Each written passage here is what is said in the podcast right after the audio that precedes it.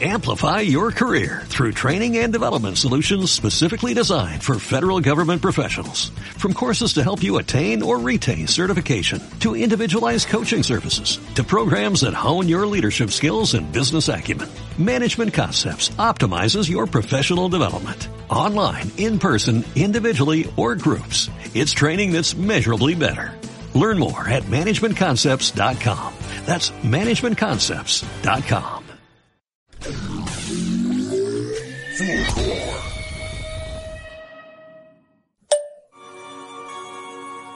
sea el 25 vamos a ir a votar la papeleta, si por pruebo de una.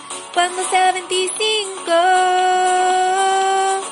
ya no aguanto más la constitución del 80. Todos tenemos un libro que nos vuelve lectores. Ese libro que no nos suelta, que nos deja con ganas de volver a experimentar esa sensación que vivimos una y otra vez. En esa búsqueda compramos o pedimos libros en la biblioteca. ¿Cómo seleccionamos un libro? ¿Qué nos gusta leer? ¿Por qué leemos? ¿En qué nos centramos cuando leemos? ¿Qué nos llama la atención de la lectura? Sundoku, el arte de acumular libros, es un podcast sobre lectores y lecturas, sobre lecciones y experiencias. Están por escuchar un nuevo capítulo de Sundoku, el arte de acumular libros, en que las lecturas pasan a formar parte de nuestra vida. Soy Carolina Muat y esto es Sundoku. En el capítulo de hoy conversamos con Giovanna Astorga, profesora de lenguaje, activista en Alto Alcimce, Nomas AFP y el Movimiento por la Docente MUD. Actualmente, en conjunto con otros compañeros, ha impulsado el proyecto La Escuelita Dignidad y realiza clases de lenguaje en el Preuniversitario Popular Dignidad. Giovanna escogió el libro Autobiografía de mi madre de la escritora antiguana Jamaica Kincaid, donde conversamos acerca de la autodeterminación, de la sexualidad como una manera de liberación y de poseerse a sí misma, del aprendizaje de los límites para cuidar nuestro espacio personal, del origen de lo que somos, del forjar una identidad desde mestizaje. También hablamos sobre el discurso crítico y de denuncia ante el despojo colonial en el que vive el pueblo caribeño, de los vencedores y los vencidos, de la mirada de los otros. Todo esto y mucho más en este episodio de Sundoku, el arte de acumular libros.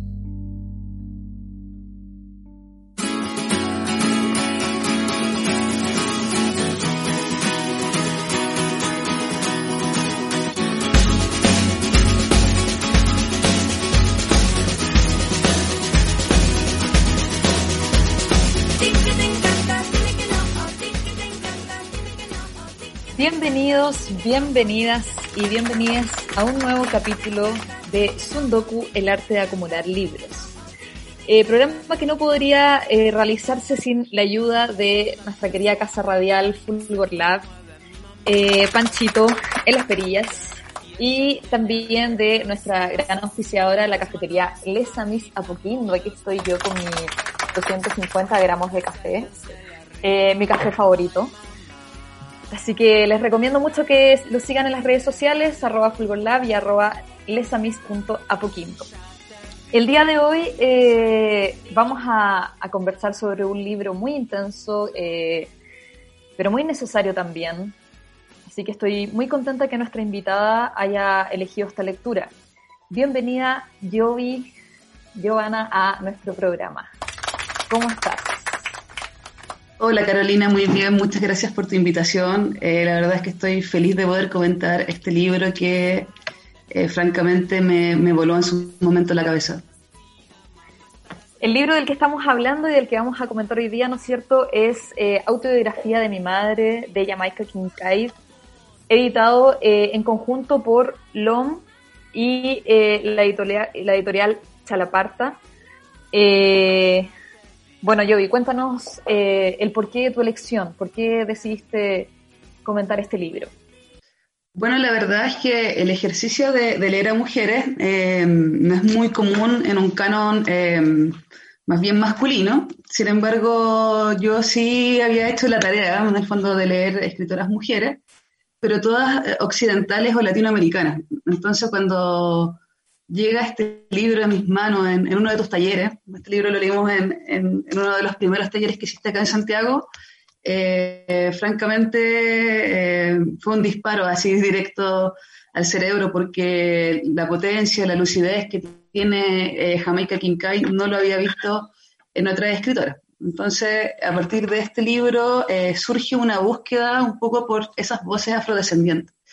Eh, y por aquellas escritoras que en el fondo nos vienen a mostrar una realidad que yo hasta ese entonces eh, desconocía en el arte.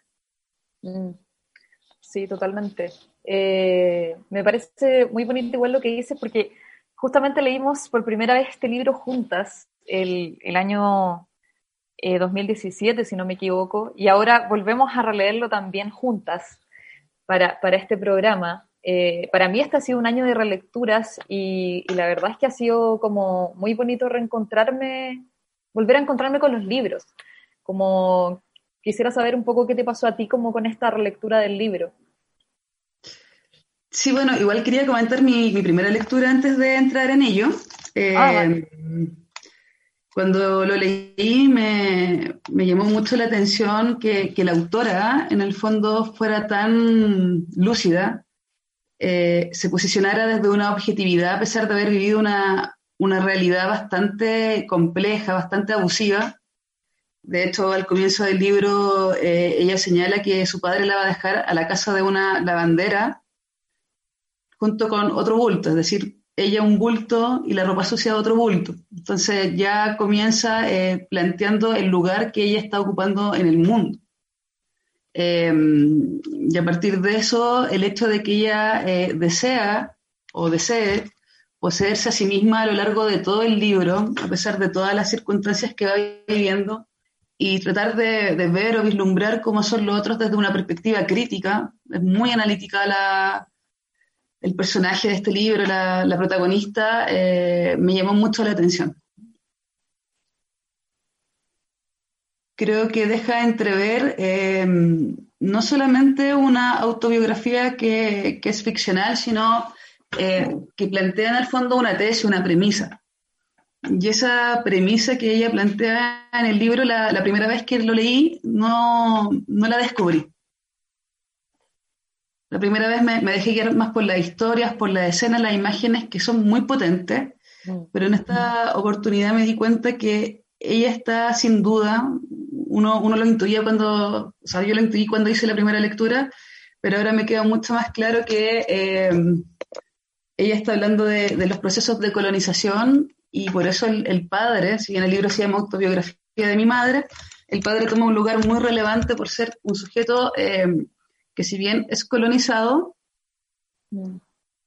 tiene internamente el colonizador dentro de él. Entonces, ese juego de, miradas, de desprecio eh, de la profesora, de la señora que la cuida, de la madrastra, de la hermana chica y de todos los otros sujetos que van a venir, por supuesto que, que ahora se me hizo mucho más clara la, intencionalidad del libro. Entonces creo que igual fue muy enriquecedora esta segunda lectura.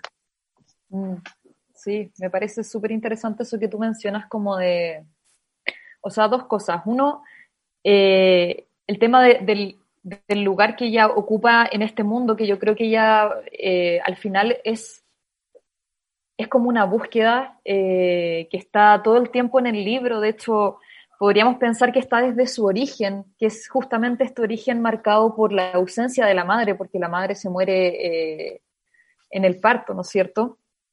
En el nacimiento, y como que siento que eso marca la vida de la protagonista y también empieza a organizar el relato de su vida a partir de, este hecho como ubicado eh, al centro de, sus abandonos, porque también al final eh, el relato gira un poco en torno a eso, como al abandono no tan solo de, la madre y ese vacío de nunca haberla conocido, de no saber cómo era, cómo, no sé, se escuchaba su voz, sino que también después, como tú decías, yo vi este, este momento del abandono del padre cuando la deja con la mujer que le lava la ropa eh, y siento que ahí también es súper central lo otro que tú decías de, del deseo, como que la moviliza, ¿cachai? Y el deseo tanto en lo sexual como en, esta necesidad de, de, poseerse a sí misma, que creo que es una de las frases como más lindas de todo el libro.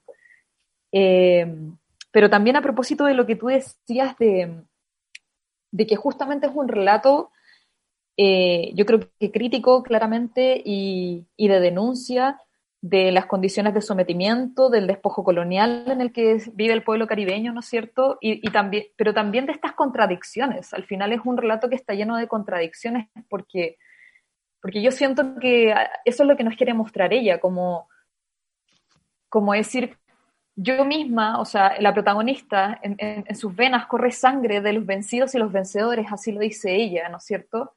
Y es así como se va articulando este, este relato donde la madre era eh, africana, ¿no es cierto? O sea, descendientes africanos, el padre era eh, escocés, y ahí está esta mezcla, ¿no es cierto?, de ella, y que también es lo mismo, un poco lo que le pasó a, a Jamaica Kincaid, de hecho ese no es su, su nombre verdadero, ¿cachai? Ella tenía un nombre como muy inglés, eh, se llamaba, a ver, lo tengo por aquí, Elaine, Elaine Cynthia Potter Richardson. Y, y, decía cambiárselo a los 24 años y llamarse Jamaica, por, porque fue uno de los, de los países que le hizo como más resistencia al colonialismo y Kincaid, que era como un apellido más común. Entonces ahí también ella como que está reivindicando eso, ¿cachai? Y yo creo que justamente eso se nota en sus textos. Sí, bueno, eh, a mí de verdad eh, la considero muy maravillosa. Eh, y claro, el libro comienza con esta, con esta suerte de idea de, de, la pérdida de la madre y finaliza con ella. Y quería leer un fragmento, Caro. Sí, Dice, ¿quién era yo? Mi madre murió en el momento en que yo nací. En el momento en que naces todavía no eres nada. El hecho de que mi madre muriera en el momento de mi nacimiento se convirtió en uno de los motivos centrales de mi vida yo me, preguntaba a lo largo del libro, porque hablaba de este padre que me, que me recordaba mucho el, este libro de Franz Fanon que se llama eh, Pieles Negras, Máscaras Blancas, y me recordaba mucho este libro porque durante todo el relato ella señala que su padre ocupa el, el lugar del colonizador, mm. pero utiliza muchas metáforas que hablan de, no sé si un narcisismo, pero sí un egocentrismo, sí un ser vanidoso, eh, si un sujeto que tiene eh, una aprehensión por el dinero muy potente, una doble moral cristiana, eh, y frente a ese padre, eh, yo digo, es exactamente lo que se nos está hablando de esta máscara blanca. O sea, encarna esa figura, ¿cierto?, del, del colonizador. Entonces yo me preguntaba qué lugar ocupa esta madre, porque si bien hay una búsqueda constante, a mí lo que, y creo que es porque me gusta tanto este libro, es mm. porque ella no idealiza o no, romantiza, no hay una romantización de los vencidos. Mm. Hay una imposibilidad de saber o de tener un acceso real a esa cultura, mm. eh, a esa identidad que fue negada. Entonces, frente a esa negación de la identidad, a mí me da la sensación que la vuelta que hace eh, la autora es, me queda eh, la autodeterminación, me queda el hecho de ser capaz de fijarme también cómo nosotros nos estamos eh, relacionando en el mundo. Mm.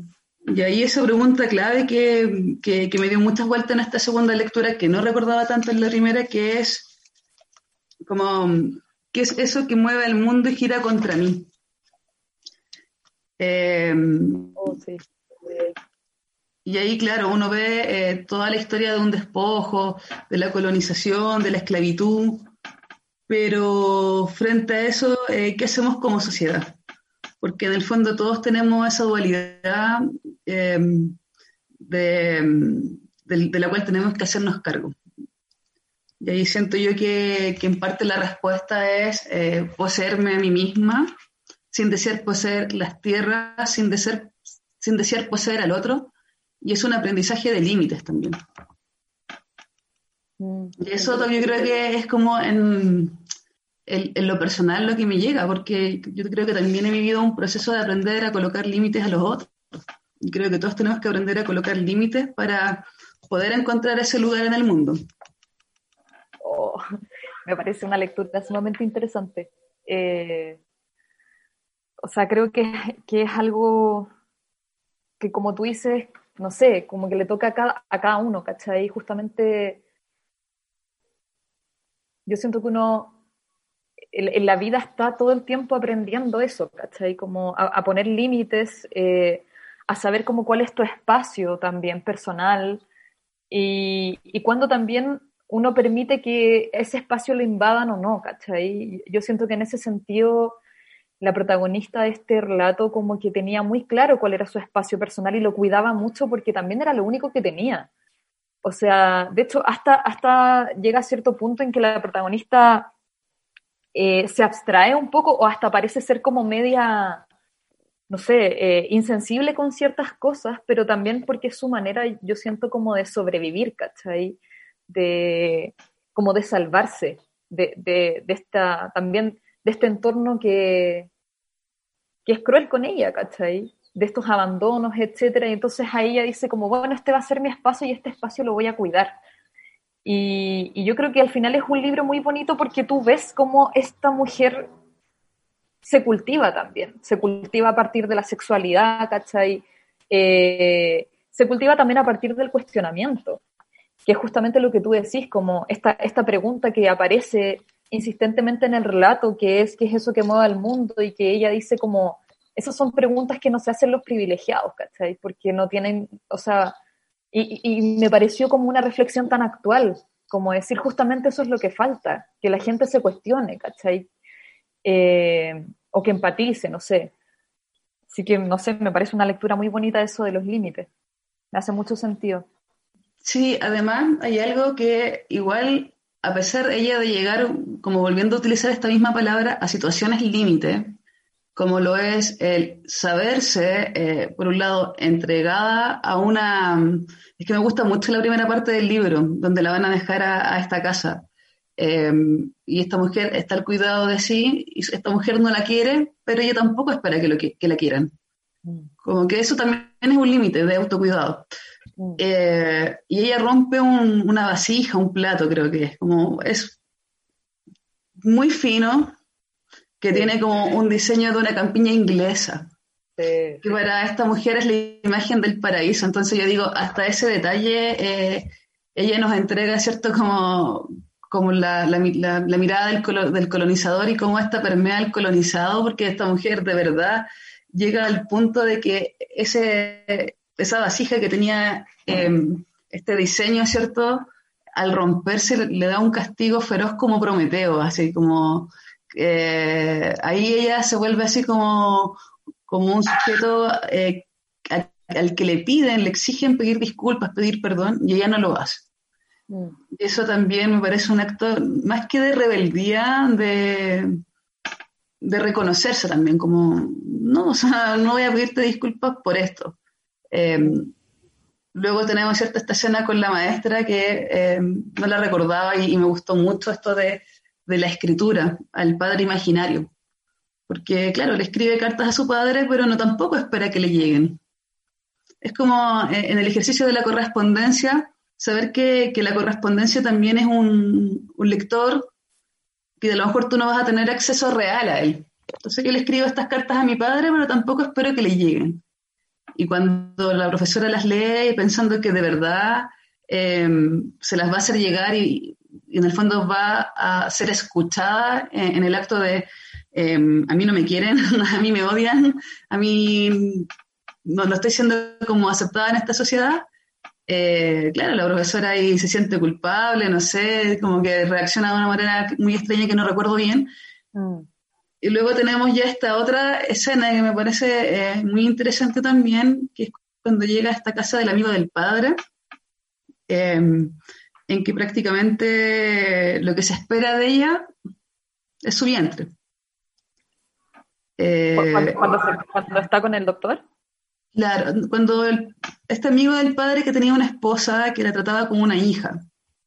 Ah, ya, ya, ya pero ella em, no siente que, que deba responder a ese cariño, como, como que trata de analizar un poco la situación y se va dando cuenta de lo que realmente está ocurriendo. Entonces, por eso yo, al menos la lectura que hago es que eh, se da cuenta que lo que desean es su vientre. Mm. La otra mujer no puede tener hijo, entonces ella es la esperanza de que a lo mejor le pueda dar un hijo a esta mujer. Claro. Eh, y ahí se muestra como la otra moral cristiana. Entonces también a mí me parece interesante que ella lo ponga en cuestionamiento, que bueno, tenemos acá estos sujetos que vinieron a colonizarnos mediante la espada, por decirlo de alguna manera, y ahora tenemos este otro acto que es caridad, que no es mm. amor verdadero. Entonces, eh, esa perspectiva también, no sé, es como, wow. Mm. No, no, no caíste con ningún sujeto, así como, aunque siempre estuviste ahí, lo cual no, no creo que sea sano, pero, pero es mm. interesante. Observar a cualquier ser humano desde su infancia, ver cómo alguien viene al mundo, como si fuera el capullo de una nueva flor, los pétalos apretados al principio uno alrededor del otro, luego separándose, desplegándose según el curso natural de las cosas, abriéndose en su eclosión. La vida de ese florecimiento tiene que ser maravilloso contemplarlo. Ver la experiencia acumulada en los ojos, en las comisuras de los labios, la gravedad del ceño, la pesada carga en el corazón y el alma, la capa cada vez más gruesa alrededor de la cintura, los pechos, el paso más pausado no por la senectud, sino solo por la prudencia que infunde la vida. Todo eso es algo tan maravilloso de observar, es maravilloso contemplarlo. El deleite que supone para el observador, para quien lo contempla, establece una corriente invisible entre ambos, el observado y el observador, el contemplado y aquel que contempla. Y personalmente creo que ninguna vida está completa, ninguna vida es realmente plena sin esa corriente invisible, que es en muchos aspectos una definición del amor. Nadie me observaba ni me contemplaba a mí, solo yo me observaba y contemplaba a mí misma. La corriente invisible salía de mí para volver a mí. Acabé amándome a mí misma tercamente como fruto de la desesperación porque no había nada más. Un amor así puede servir, pero solo servir, no es precisamente lo ideal tiene el sabor de algo que se ha dejado la alacena tanto tiempo que se ha vuelto rancio, y al comerlo te revuelve el estómago. Puede servir, puede servir, pero solo porque no hay nada más que ocupe su lugar. No es como para recomendarlo.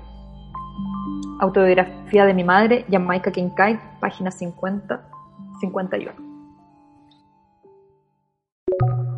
Sí, eh, a mí igual me llamó bastante la atención, aparte que también hay como una decisión como no sé, casi que política, ¿cachai? Como en, decir, no voy a traer hijos al mundo, ¿cachai? Eh, que también es algo que ella después va, va, diciendo a lo largo del relato, o sea, como que se practica estos abortos, ¿no es cierto? Y después no sé si se va a entender que, eh, a partir de eso como que ya eh, queda infértil o, o después sigue como practicando sus abortos eh, para no ser madre.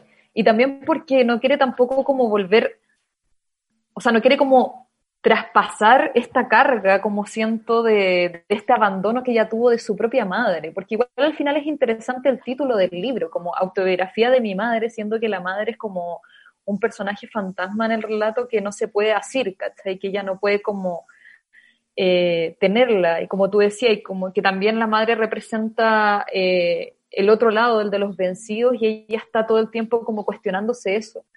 Eh, y en ese sentido siento que la escritura tiene un lugar como bien importante, porque al final ella termina escribiéndose a sí misma, la protagonista, quizás también a través de esta, de esta búsqueda, de este querer recuperar a esa madre que perdió en el momento de su nacimiento. Podría ser. Sí, totalmente. Em, no, yo creo que el tema del aborto, eh, claro, lo, deja abierto, porque a mí también yo dije, ¿cuántas, ¿cuántos abortos se habrá hecho? Mm. Pero hay, hay una parte del libro que, me gusta mucho, que es como muy poética con respecto a, esta corriente de abortos que, uno podría interpretar que fueron más de uno. Em, ahora, eh, con respecto a lo otro que señalas, eh, la escritura. O sea, claro, este libro, Autobiografía de mi madre, es sobre esto. Yo creo que, el, que de, los, de, los, que he leído, no los he leído todos tampoco, es el mejor. También está mi hermano, ¿cierto? Y Lucy. Eh, y mi hermano, hay una parte ahí que le dedica al hermano, pero no la, no la desarrolla. Mm. Y también menciona esta otra historia de su hermana que, que me gustó bastante igual. Eh, cuando va en la bicicleta y, tiene un accidente y ella está ahí, pero nadie espera nada de ella, y ella como que es capaz de observar todo. Bueno, es que también es como que ocupa este lugar de, de la hija que entra a una familia y que observa cómo su padre hace su vida con otra mujer. Sí, como igual e, es interesante también ver, o sea, la actitud que tiene ella, porque justamente en ese momento que tú decís de cuando la hermana tiene un accidente y también antes, cuando, la, cuando ayuda a la hermana a hacerse un aborto, eh, como que ella, ella de hecho menciona así como, no esperaba un gracias, pero igual lo hubiera recibido, igual lo hubiera recibido, ¿cachai? Como, e, es como, mm. como si ella supiera que efectivamente no le van a entregar nada a cambio porque nunca ha, recibido nada en la vida, ¿cachai? Pero, pero por otro lado igual hace las cosas y eso igual me sorprendía, de que igual tuviera sus gestos, ¿cachai? Porque podría haber sido mucho más frívola también, podría haber sido mucho más indolente con, esa hermana que, ni siquiera la, la consideraba pero tiene igual esos gestos como de bondad y sin esperar nada a cambio. Y creo que eso también habla mucho de la protagonista. Sí, em, ella se elige todo el rato, a mí eso me parece impresionante, se elige más allá de las circunstancias. Mm. De hecho, eh, con respecto a eso, esa parte en que em, ya empieza como a incursionar más en su sexualidad mm. y tiene a este amante, Roland, no, no, si se llama así. Sí, sí, Ron. Y mm, y bueno, lo, disfruta mucho. De hecho, eh, la, forma en que expresa la sexualidad a lo largo del libro está súper bien escrito. O sea, hay una como una corporalidad por parte de la protagonista. Uno siente la carne, es como que eso lo hace increíble. Ese, ese también esa higienización que, se ha impuesto socialmente desde Occidente, como que ella se revela, así como que me mandan a asear, quiero oler mi olor axila, que tanto, como que me encanta eso de, ella. Mm. Eh, y cuando está em, con esta mujer que se encuentra en la calle, eh, señala algo que me gustaría mencionar. Dice, bueno, la, esposa descubre que es su amante y dice, la esposa de Roland me llamó puta, marrana, cerda, serpiente, víbora, rata, vil, parásita y malvada. Me di cuenta de que sus labios pronunciaban aquellas palabras con fluidez y naturalidad. Pobre desgraciada. Estaba muy acostumbrada a decir aquellas cosas. O sea, esa es su observación a mí, es como... Mm no me llegan tus palabras porque lamentablemente eres tú la que tiene que ver y solucionar ese problema contigo misma y cómo tratas a los demás. No me sorprendía que ella supiera de mí, luego dice. Los hombres no saben guardar un secreto. Los hombres siempre quieren que todas las mujeres que conocen se conozcan entre sí. Y acá también eh, esa parte me encanta porque en el fondo también no hay una idealización del, hombre. O sea, eh, eh, ella como que los coloca en su lugar, no sé cómo, cómo lo hace, pero como que él es un hombre, me va a brindar placer, lo voy a amar, probablemente no. En fin, como, muy, muy concreta en, en aquello. Mm. Em, y bueno, ahí después está la escena en que, esta mujer le, arranca el vestido, ¿cierto? Em, lo cual en el fondo es una pretensión de humillación que ella no acepta, porque no, no va a dejar humillarse. Y ahí le dice a ella em, que no se va a rebajar por un hombre y que yo elijo poseerme a mí. Sí, totalmente. No te debo nada a ti, las promesas que te hizo son con él, yo a lo mío.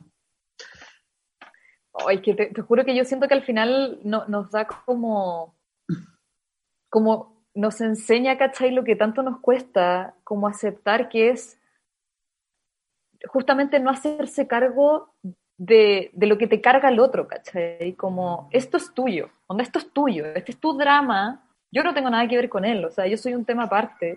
Y creo que al final, eh, durante todo el relato, esta protagonista tiene un nivel de claridad y de lucidez que es, es demasiado grande, ¿cachai? Porque justamente es también terrible todo lo que le pasa, pero al final le permite, como hemos venido diciendo, eh, el decir, no, onda, esto soy yo y hasta acá voy a aguantar.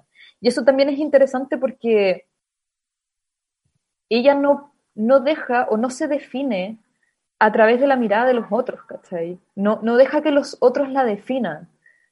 o sea, los otros pueden decir lo que quieran sobre ella, como en, este, en esta escena que me parece como bien notable, que justamente después ya dice, no vale la pena tampoco pelear por, por un hombre, ni siquiera por Roland, que al parecer era como el que más le gustaba, o al menos el que le había dado un momento de felicidad, pero ella no, no deja que, que, ni una de esas miradas, ni la del padre, ni la de la madrastra, ni la de la hermana, ni la de su esposo, ni la de esta mujer, eh, la definan a ella, sino que ella se define a sí misma.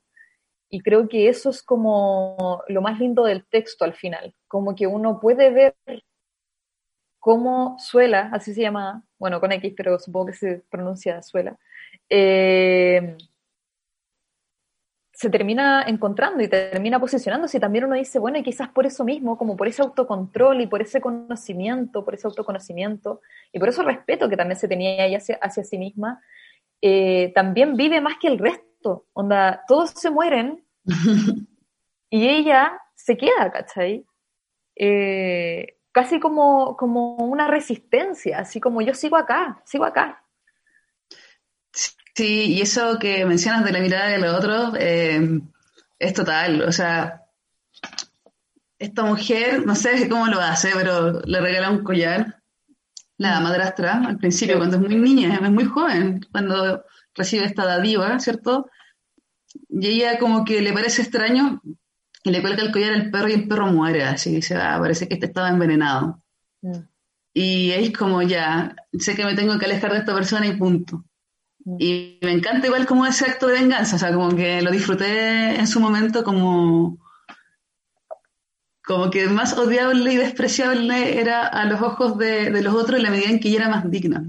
Mm. Y en la medida en que ella más se definía a sí misma y no dejaba que todas estas otras interpretaciones del mundo la premiaran. Entonces, eh, me parece maravilloso y bueno, eh, la relación con Philip también, creo que también es, interesante lo que ella plantea con respecto a esta fijación que tenía esta pareja con la naturaleza, con la botánica. Mm. Porque creo que ella tiene un ensayo, no, recuerdo el nombre, eh, sobre la flora y fauna, como que trabaja la flora en particular, ¿cierto? Que señala como que se nos ha impuesto también como, como sociedades, em, como apreciar la belleza de ciertas flores que, que no se encuentran a lo mejor en, esos paisajes. Entonces, de hecho, Lucy, que es eh, otro libro que, que escribe ella, tiene todo un rollo con los narcisos, que, que mencionaba que como ella como empleada, ¿cierto? O trabajadora doméstica de un hogar, em, la señora, ¿cierto? Como que amaba a los narcisos y ella los odiaba. ¿Y por qué? Porque en el colegio cuando era niña le hacían cantar canciones donde aparecía esta, esta flor, los narcisos, y ella nunca los había conocido, pero sabía que eran algo inglés. Entonces, esta pareja que tiene en este libro, ¿cierto? Que, em, que le gusta la, la botánica, eh, le gusta, pero para nombrarla, para clasificarla. Y ella le hace algunas maldades que, igual son dignas de mencionar, que es como eh, quiere clasificar esta, esta, este, esta, lagartija y yo voy a ir y voy a cambiarla por otra y él va a creer que, eso es así, pero en realidad no es así porque una cosa es que él crea que esto es la, no es la verdad la palabra, es como lo conocido y otra cosa es la verdad. Y si él supiera la verdad, como que se aterraría. Entonces, eh, no sé, igual de repente yo digo, ¿será, ¿será que de verdad se posiciona? Y ahí como que también es mi duda. ¿Se posiciona en un lugar en que se define a sí mismo o se posiciona también por arriba de los otros? Interesante igual. Eh, o sea, yo creo que quizás podría leerse también de esa manera, en relación a esa parte igual que tú mencionáis de cuando ella le, cambiaba como lo, no solo animalillo, pero como estas especies que, este, que, el esposo quiere clasificar, yo también siento que es como, como un acto para, uno de, como de libertad, a mí me daba esa sensación, porque ella como que menciona en un momento de que estos animales al final terminaban como quedándose quietos en esta cuestión de vidrio, ¿cachai? Me imaginaba como estos coleccionistas que, que después dejan a, a los bichitos, ¿no es cierto?, como quietos. Entonces como un acto de liberación, como lo voy a ir cambiando para que no alcance a morir. Yo, pensaba, yo me imaginé eso, pero por otro lado también eh, como esta manera de nunca vas a poder hacer todo, ¿cachai? Como nunca vas a, Porque también ella habla mucho sobre eso, pues justamente, como en, este discurso entre los vencidos y los vencedores, como que ella está todo el tiempo reflexionando también sobre, sobre esa necesidad de poseerlo todo. Eh, y justamente el esposo a pesar de que tenía, por lo que ella narra, como una personalidad como más sumisa o más dócil, igual tiene estas actitudes que a mí me dan esa, esa sensación, ¿cachai? Como de que al final igual se nota que él era de este lado, que él era del lado de los vencedores, ¿cachai? Que él era del lado de los conquistadores. Eh, de hecho, hay, una parte que quería leer que me parece como súper interesante, ya casi al final del libro, donde dice, eh, página 180. Yo pertenezco a los vencidos, pertenezco a los derrotados. El pasado es un punto fijo, el futuro está abierto. Para mí, el futuro debe conservar la capacidad de arrojar una luz tal sobre el pasado que en mi derrota se oculte la semilla de mi gran victoria, que mi derrota esconda el principio de mi gran venganza. Me siento impulsada por el bien, para mí el bien es serme útil y tratarme bien a mí misma. No soy ningún pueblo, no soy ninguna nación. Solo deseo de vez en cuando hacer que mis acciones sean las acciones de un pueblo, hacer que mis acciones sean las acciones de una nación. Creo que eso es, es, muy bonito porque justamente ahí está hablando, como diciendo como de que lo que la moviliza es tratarse bien a sí misma, que es un poco lo que veníamos hablando, pero también reconociéndose de este lugar, como, como yo soy de este lado, eh, y que es justamente lo que ella también después reflexiona en torno al esposo, como, como que dice, él ya viene con una carga, o sea, su pasado o su herencia ya le allanó el camino, ¿cachai? Como, como que ya lo hizo parte de este lado de la historia. Y, y yo vengo de este otro lado, entonces yo me tengo que forjar mi propio camino. Y esto es lo que yo decido para mí. Y eso me parece, no sé, sublime. Sí, bueno, el hecho de, forjarse el propio camino y, definirse a sí misma siempre genera caos. O sea, lo, mismo que mencionábamos con los límites, eh, yo creo que cuando uno empieza a instalar límites, el otro siempre quiere saltar la valla y ir un poco más allá. Mm. Eh, pero es cosa de tiempo y yo creo que, llegar a esta lucidez también es parte de, un proceso de autodescubrimiento, que, que, lo estoy pensando más como desde la línea de, lectora que te llega un libro, así como, ¿qué hace que este libro me llegue? Em, también, por supuesto, em, me llega mucho eh, ese erotismo, como, como que ganas de gozarme como ella, así como de verdad, que ganas de sentir em, ese placer sexual, sensual, sin necesidad del otro. y tenerlo claro, así. Mm. Entonces, creo que es maravilloso, así como que no tengo más palabras para describirla. Creo que fue un buen descubrimiento este libro. Yo te lo agradezco porque lo conocí gracias a ti. Em, y creo que esa suerte o idea de, desapego, aunque a mí me cuesta tanto, mm. eh, la logro comprender en este libro. ¿Qué es lo que hace que el mundo gire? ¿Quién podría buscar una respuesta a esa pregunta? Es una pregunta especialmente apreciada para un hombre orgulloso del tono pálido del color de su piel, especialmente apreciada porque no responde a ninguna aspiración que haya logrado realizar, a nada que le haya costado ningún esfuerzo en absoluto. Sencillamente nació así, fue bendecido y elegido para ser como es, y eso le proporciona un lugar privilegiado en la jerarquía de todas las cosas. Ese hombre se aposenta en un otero, no permanece a ras de tierra, y sabe con una certeza férrea que todo lo que abarca con la vista, prados fértiles, vastas llanuras, altas montañas con tesoros enterrados, mares turbulentos, océanos en calma, absolutamente todo tiene que pertenecerle a él. ¿Qué es lo que hace que el mundo gire? Es una pregunta que plantea cuando todo lo que abarca con la vista está bien seguro en su poder, cuando se ha apoderado de todo con tal seguridad que de vez en cuando puede incluso dejar de vigilarlo, puede denunciarlo, puede reclamar que se lo han usurpado, puede maldecir el momento en que fue concebido y el día en que nació, puede irse a dormir cuando llega la noche sabiendo que al despertar todo lo que abarca con la vista sigue estando bien seguro en su poder y puede volver a preguntar, ¿qué es lo que hace que el mundo gire? Y entonces obtendrá una respuesta. Se podrían llenar volúmenes enteros con ella. Hay muchísimas respuestas, todas distintas, y hay muchísimos hombres, todos iguales. ¿Y qué, qué pregunto yo?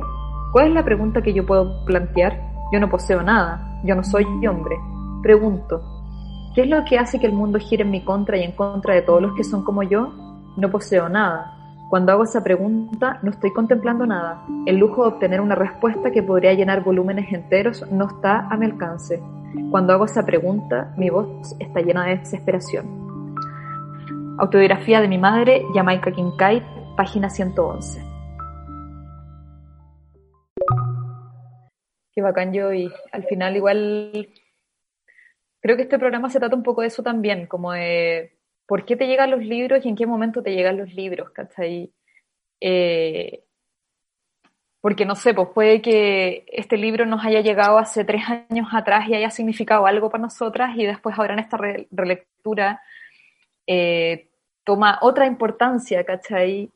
Bueno, eso es lo que me gusta mucho igual de las relecturas, que al final cada libro tiene su, su momento y se puede reinventar también con, con cada lector. Eh, pero justamente, últimamente he sentido que todas mis lecturas se cruzan, están muy cruzadas, como que, como que todas tienen mucho que ver. De hecho, hablaste de, de, este ejemplo de Jamaica Kincaid, de, la otra novela, Lucy, cuando ella habla del narciso, y hablamos de eso mismo esta semana en el taller eh, cuando comentamos eh, La flor púrpura de Chimamanda. Hablamos de lo mismo porque Chimamanda al final nombra ese, ese libro, La flor púrpura, como este hibisco que no existe, ¿cachai? Eh, entonces también relevando como la importancia de, de, la naturaleza y de las flores y de lo que efectivamente hay ahí, como que me he dado cuenta también en los libros que he leído este año, sobre todo de escritoras afro, bueno, la, la relectura de Volver a casa de la ganesa Yagi Asi, o eh, leer a Chimamanda, ¿no es cierto? Ahora leer a Jamaica Kincaid, que, que en verdad es, literatura afro pero caribeña, pero igual tienen obviamente puntos en común, que todas hablan de, desde un lugar muy sensorial, muy sensorial como desde la comida, desde lo visual, eh, desde la naturaleza justamente, y, y porque quieren, quieren poner eso sobre la mesa, o sea, es como, es como lo que decía Chimamanda en, en, ese pequeño texto El peligro de la historia única, como decir, solo yo, o sea, yo pensé que solo podía escribir historias como eh, de hombres blancos y de esto y esto otro, que era lo que a ella, ¿no es cierto?, le habían enseñado. Pero justamente siento que es como un acto casi que político, como decir, pero ¿sabéis que en mi literatura voy a poner todo lo que hay, aunque ustedes no lo conozcan, ¿cachai? Aunque ustedes no tengan la menor idea de qué es esa comida, de, de cómo son esos árboles, pero necesito también yo decirlos porque existen ahí, ¿cachai? Eh, entonces siento que construyan también un imaginario que se me hace muy necesario. Y yo recuerdo cuando leíamos a Chimamanda que yo buscaba los platos de comida y buscaba videos en YouTube así como cómo se prepara esto y, y me los vi todos así. Ah, por ejemplo, no sé, eh, está cocinando con hojas de jaracandá y queso, no tengo idea, no sé si existe esa palabra, eh, vas descubriendo un mundo. Eh, sí, era, se, se me fue, pero... Ah, que creo que, que, que esto que, que mencionas, sí, efectivamente, eh, la naturaleza vivida como experiencia, eh, vivida como forma de vida, es muy distinta a la naturaleza vivida como, como un, un recurso natural. Entonces, eh, sí hay una mirada de de, valorar, ¿cierto?, la naturaleza en cuanto a un mundo que te pertenece. En contra de aquellos que vienen, ¿cierto?, a extraer la naturaleza para convertirla en un recurso natural. Eh, y en ese sentido eh, es muy potente eh, saber que todo este tema de que, surge y nace, ¿cierto?, en la esclavitud, que el capitalismo, ¿cierto?, o, o, no sé, pues como la fuerza del capital se construye bajo ciertos cuerpos que son vistos o mirados en menos. hoy en día también lo podemos evidenciar en el extractivismo. Entonces, eh, siento que de la esclavitud al extractivismo hay todo un mundo que se conjuga en como en el capital, como en, el fondo, como que sigue siendo una reflexión muy latente. O sea, todavía no, podemos escapar como de, esa visión de mundo eh, que hoy más que nunca está presente. Eh, es, muy, es muy fuerte. De hecho, en el libro Distancia al Rescate de Samantha también hay un tema con la naturaleza, pero es porque no, no, nos están dejando vivir. Nos están despojando de todo. Entonces, lo único que nos queda, creo yo que responde Kinkai, es nuestro cuerpo. Mm. Sí, totalmente. Eh, sí, estoy, muy de acuerdo contigo, como que siento que bueno, a propósito de, lo que decía también antes, de, que las lecturas se me cruzan, y que justamente me he encontrado con muchos libros donde se hace patente el colonialismo y esta distinción también de lo que significa como forjarse como un pueblo que fue colonizado un pueblo que fue colonizador, ¿cachai? Eh, entonces, no sé, o sea, claro, pienso obviamente en todo el territorio africano, en este caso las islas caribeñas, eh, obviamente Latinoamérica, y, también algunas, algunas partes de Medio Oriente, ahí cruzando todos mis cables de, lecturas que hace poco también leí Volverse Palestina de Lina Meruane. Entonces, eh, justamente allí todas estas lecturas también te están hablando de ese lugar, eh, de cómo quedamos también, porque siento que acá igual justamente Jamaica Kincaid está hablando de esta, de esta isla pequeña del Caribe, ella es de Antigua. En, la edición sale que es una pequeña isla de los Barbados, pero no es así. Eso lo, encontré en internet. Eh, es una pequeña isla de las Antillas Menores, no de Barbados. Eh, y que al final, no sé, pues como que pienso también en, cómo en cómo el capitalismo ha, borrado como con toda la memoria de sufrimiento, ¿cachai? Y hecho eh, centros turísticos, a lugares turísticos en, en, esos lugares. O sea, la gente viaja a Antigua o no sé, eh, a República Dominicana, etcétera, como un resort, ¿cachai? Como olvidar que efectivamente ahí hubo tanto sufrimiento, que efectivamente ahí llegaron esclavos. Eh, llegaron descendientes de, negros, ¿cachai? Esclavos. Entonces, como que también, no sé, siento que es sumamente importante desde donde sí escribir eh, Jamaica y de, cómo nos plantea el colonialismo y de cómo estos personajes eh, se articulan. Y como tú decías, y también, onda, cómo se lucha también contra esto, contra todo lo que nos están quitando, y ella se pone a ella, onda, pone a su propio cuerpo. Y también ahí quiero rescatar algo que habéis dicho en un momento, que yo también estoy muy de acuerdo. O sea, creo que es un relato ultrasensorial en relación a lo sexual. Eh, y no solamente a lo sexual, sino que en relación al cuerpo. Ella tiene, a, mí me parece sumamente interesante que tú también lo dijiste, el tema de los olores, que, se presenta sobre todo al principio.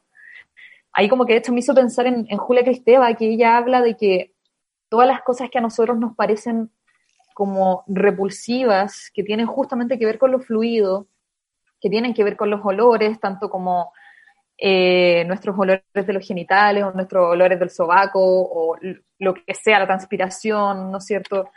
Eh, como también el semen o, todo lo seminal, ¿no es cierto? Eh, nos produce asco y es abyecto, pero esa distinción la pone la madre. O sea, es como la madre, bueno, ya sí, obviamente ya muy lacaniana y como que el psicoanálisis, qué sé yo, pero ella dice que es la madre la que te pone esos límites, la que te dice, esto es malo, esto, esto es asqueroso. eh, esto no se come, ¿cachai? Esto no se toca, eh, esto es repulsivo, la que nos hace esa distinción. Entonces igual me parece interesante que justamente eh, la protagonista de este relato, su madre muere cuando ella nace, no tiene esta distinción y le gusta, y le gusta y lo abraza, ¿cachai? Y como que siente que es algo tan propio. y de eso después siento que, claro, cuando crece lo extrapola como a la sexualidad y al conocerse a sí misma y el y el disfrutar del placer, ¿cachai? Como, no sé, eh, el decir lo que quiere, como que en ese sentido igual siento que al final la sexualidad en este, en este libro es como el único espacio de poder que tiene ella. Como decir, de hecho me encanta esa parte cuando ella dice como, al principio, como con su primer, el primer amante que tenía, así como que le decía al loco que primero eh, le, chupara la concha, ¿cachai? Y después como, y después vamos a lo otro. Onda así como, eh, esto tiene que ser así, hasta que yo esté satisfecha y de ahí podemos pasar al otro, ¿cachai? Como que ahí ella ponía sus propias reglas, ahí ella tenía el poder. Eh, y eso me parece, no sé, notable, importantísimo. Como que nunca había visto un libro que hablara de la sexualidad femenina con esa libertad. Y eso que este libro es del 96, pues bueno. O sea. Wow. Sí, sí, eh, pero claro, a nosotros cuando nos llegan estas lecturas, o sea, cuando nos llega la posibilidad de leer autoras caribeñas, afrodescendientes, mucho, mucho después, como que no, siento que recién ahora ya hay como una, una apertura un poco a estas obras, entonces igual es, es, triste saber que, que, no la pudimos leer antes, ¿no? o sea, eh, me pasa un poco eso, como ese desconocimiento que hay por la, por la cultura, la literatura, eh, caribeña, afrodescendiente. Eh, mm. y la verdad es que mm, en la medida en que uno lee autores como más alejados, se da cuenta cómo, cómo el capitalismo nos atraviesa a todos los pueblos, como leer, no sé, autores palestinos, leer autores eh, chinos. De hecho, los chinos, por ejemplo, aman mucho 2666 a Bolaño porque sienten que en toda la historia de las maquiladoras está la historia de su propia opresión, entonces uno dice, wow, o sea, ¿por qué yo no sabía eso? Porque son cosas que, que no sé, y claro, todavía también como que hacemos como ese cruce de miradas, esa mirada del otro es la mirada europea. No es la mirada del hindú, no es la mirada de, de quienes están también en otros continentes que también fueron oprimidos. Entonces ahí Creo que el, llamado del fondo a leer autores que, que no transitan en los centros es fundamental. Sí, totalmente. O sea, bueno, de hecho este libro es del 96 y se tradujo eh, recién el, el 2007, llegó a Chile. Bueno, imagínate, nosotros recién lo leímos 10 años después, del 2017. Eh, y justamente fue por, por esta editorial que la verdad es que mentiría si, te dijera de, dónde es, pero me suena mexicana, eh, Chapalarta, que ellos como que trajeron este libro a algunos países de Sudamérica y acá en Chile el OMS se hizo cargo de, de publicar, ¿no cierto?, las obras de Jamaica Kincaid, en Argentina tiene otra editorial y así. Eh, y efectivamente han, publicado ya, creo que tres, tres o cuatro obras ya de, de Jamaica Kincaid, que igual es importante. Pero sí, como tú decís, todavía nos falta mucho. O sea, también de hecho estaba pensando justamente en otra escritora que también leímos en ese momento, que es Edwidge Danticat, y que cuesta tanto encontrar sus obras, pero ahora justamente hay una editorial independiente chilena que es banda propia, que, que lanzó un, un, libro como más de ensayo de ella que se llama Crear en Peligro. De hecho, ella iba a venir, antes de que empezara la pandemia, iba a venir a Chile. Entonces, eh, siento que de a poco igual estamos como recuperando esos años, ¿cachai? O al menos como generando más lecturas. También hay una profesora, eh, bueno, que a mí me hizo clases en, la U y también sé que hace clases en otras universidades y que ella efectivamente trae el, tema de la literatura caribeña, que es Lucía Steger, y, de hecho tiene papers muy interesantes por si quieren leer en, internet o, conocer un poco más, porque al final es súper fácil quedarse como en, tu metro cuadrado, ¿cachai? Eh, pero también es tan enriquecedor como conocer otras experiencias y, justamente saber qué es lo que pasa. Y como tú decís, como, no sé, por los chinos que se identifican con 2666, quizás nosotros también nos podemos identificar con otros relatos. Eh, no necesariamente de, Chile. o del mismo continente, porque al final igual estamos todos cruzados por la misma herida, y que es la herida del colonialismo. Entonces, es importante también abrir esas voces. Así que, muy de acuerdo, muy necesario. Sí, bellísimo. Nosotras hemos compartido ya hartas lecturas. Bueno, Dantica también es una autora que, que me encanta, sobre todo un cuento que tiene de dos voces, que creo que también eso se está dando mucho en, la narrativa em, de la voz de quienes se van y la voz de quienes transitan, esta, esta suerte como de dos narradores que, te permiten un poco saber el que se va y el que se queda resistiendo, mm. que no me acuerdo cómo se llama ese cuento en particular de, ese libro que se llama Crick Crack. Bueno, así se llama el cuento, de hecho, Crick Crack, ¿cierto? Em, y claro, ¿no? La, la invitación a, a, leer cosas que, que, de repente mm, no están, claro, en tu zona de confort es más que necesario. Mm. Yo la verdad es que en la medida en que, que, voy leyendo cosas que no me imagino que me puedan gustar o no, voy descubriendo autores que de verdad valen la pena. Sí, totalmente. Eh, bueno, y de hecho también algo bueno de la virtualidad en, en este momento es que Filba, que es una feria que se hace en Buenos Aires, eh, se va a hacer de manera virtual y tiene como invitada a Jamaica Kinkai. Eh, no sé muy bien cuáles son las fechas, creo que es en octubre, pero de verdad que los invito a seguir la página en Instagram, que se llama Filba, para que vean porque van a tener onda, invitados, pero de primera categoría, o sea, va a estar desde Siri Husbet, Vivian Gornick, Jamaica Kinkai, Cartarescu, y ahora todo puede ser online, así que eh, creo que es sumamente también necesario escucharla. De hecho, estuve buscando entrevistas y no encontré, no encontré casi nada. Eh, entonces también creo que es importante, obviamente, conocer su obra, pero también escuchar lo que ella tiene que decir. Eh, sí, los pocos videos que, que, he buscado de ella están en inglés y ahí descubrí un cuento que se llama La Niña. Eh, y hablaba justo ese cuento de lo que tú mencionabas de que de la madre, como lávate la ropa, lava la ropa, no, no laves la ropa así con esta que, que esa, eh, cuando cocines a esto de esta manera y no de esta otra. Y no sé, hay un montón de, imperativos categóricos que uno dice, oye, de verdad que todas estas voces de, la madre uno las tiene internalizadas como una, como una opresión. Mm. Y de hecho, como parte del trabajo psicoanalítico es en el fondo ir reconociendo esas voces y que esas voces no son tuyas. Entonces, de verdad que está muy interesante esto de definirse a sí misma, pero para eso, antes de, lograrlo, hay que saber cuál es tu discurso. y pues. ese es un trabajo de muchos años. Mm. Que justamente, pues, cuando el discurso psicoanalítico es como matar a la madre, matar al padre. Y como que al final la protagonista ya igual había avanzado en eso, ¿cachai? O sea, como que la madre se había muerto desde el momento de su nacimiento y el padre, eh, como la abandona, tampoco se convierte como en una figura, ¿cachai? Eh, aunque obviamente ella también se define desde ese lugar, desde, desde ese lugar obviamente del abandono, ¿cachai? Del desprecio, de la crueldad.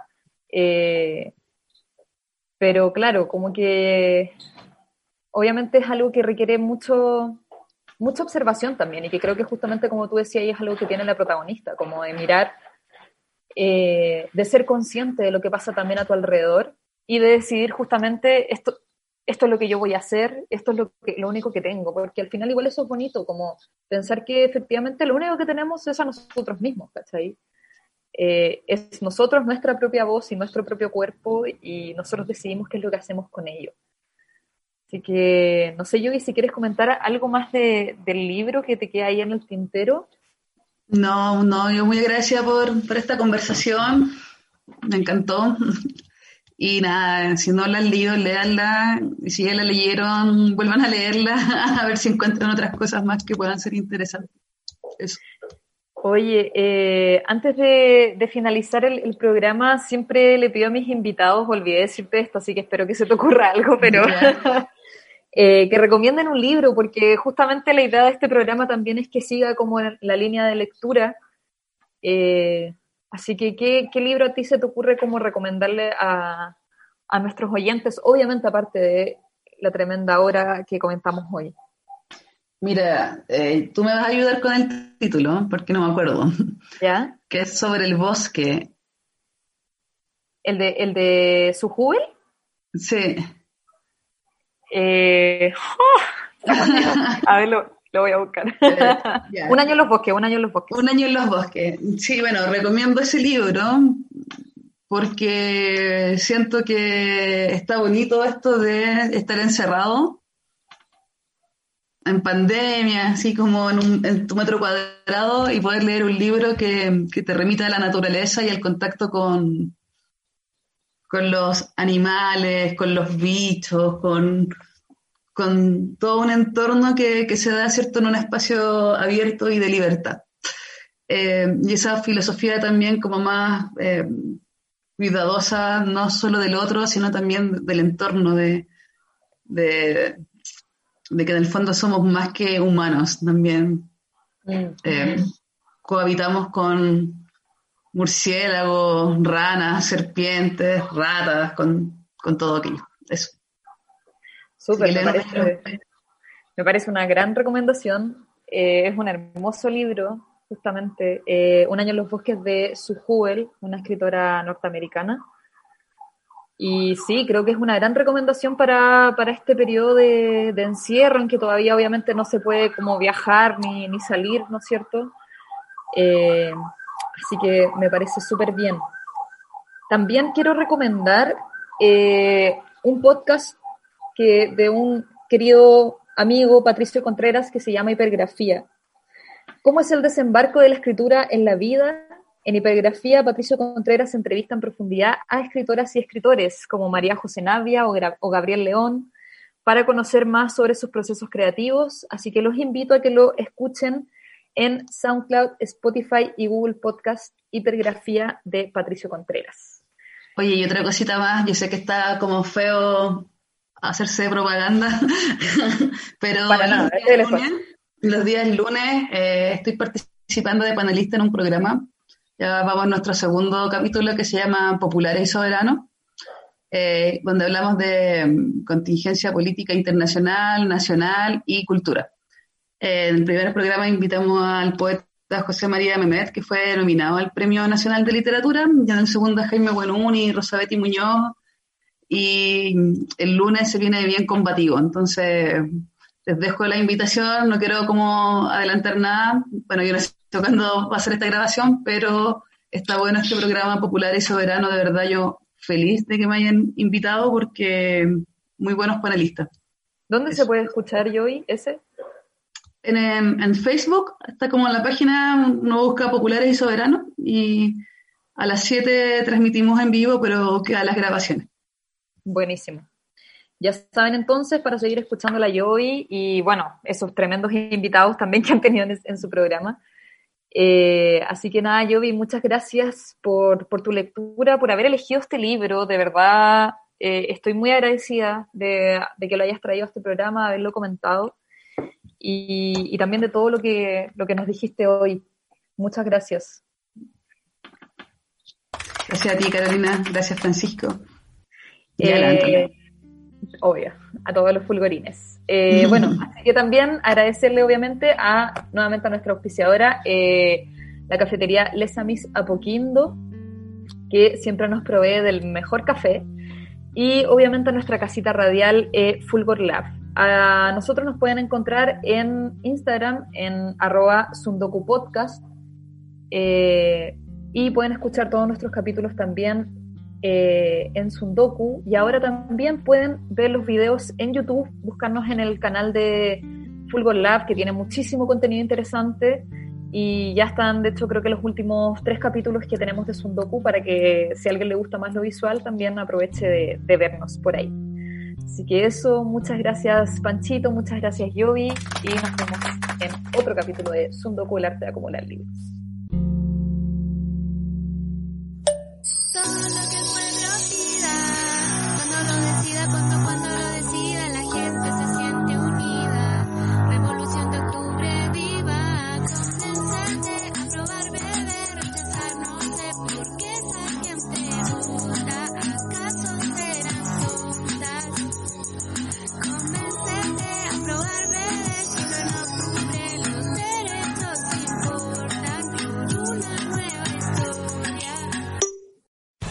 Amplify your career through training and development solutions specifically designed for federal government professionals.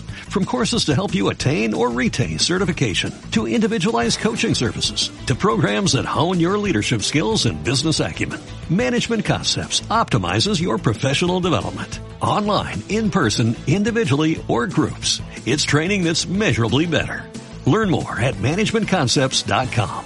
That's managementconcepts.com.